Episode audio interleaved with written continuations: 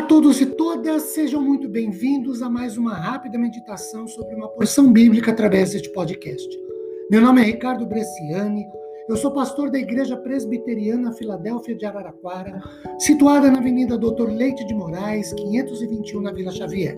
É um prazer levar a todos vocês hoje Colossenses capítulo 2, versículo 9, que diz assim: Porque nele habita corporalmente toda a plenitude da divindade. Queridos, é interessante notar que nesse versículo 9, Paulo combate o ensino filosófico grego de que a matéria é má, quando ele afirma que nele, ou seja, em Cristo, habita corporalmente, não meramente como antes de sua encarnação, mas agora corporalmente nele, como a palavra encarnada.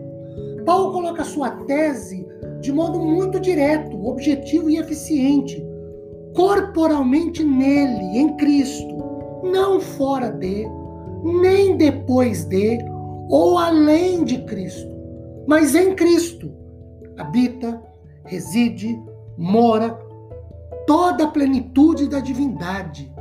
Do grego teotes, que significa a essência e a natureza da divindade. Elas habitam em Cristo, corporalmente, então matéria não é má. Não apenas as perfeições e atribuições divinas da divindade, em grego teiotes.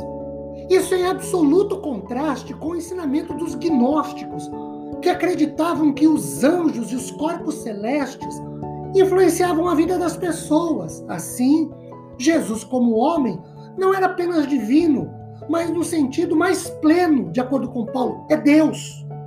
Conforme Radmacher, Allen e House, neste verso de número 9, Paulo claramente proclama a encarnação, no fato de Deus se tornar um homem corporalmente. Isso contradiz a ideia gnóstica do mal inerente ao corpo físico e a afirmação de que Jesus era simplesmente um espírito.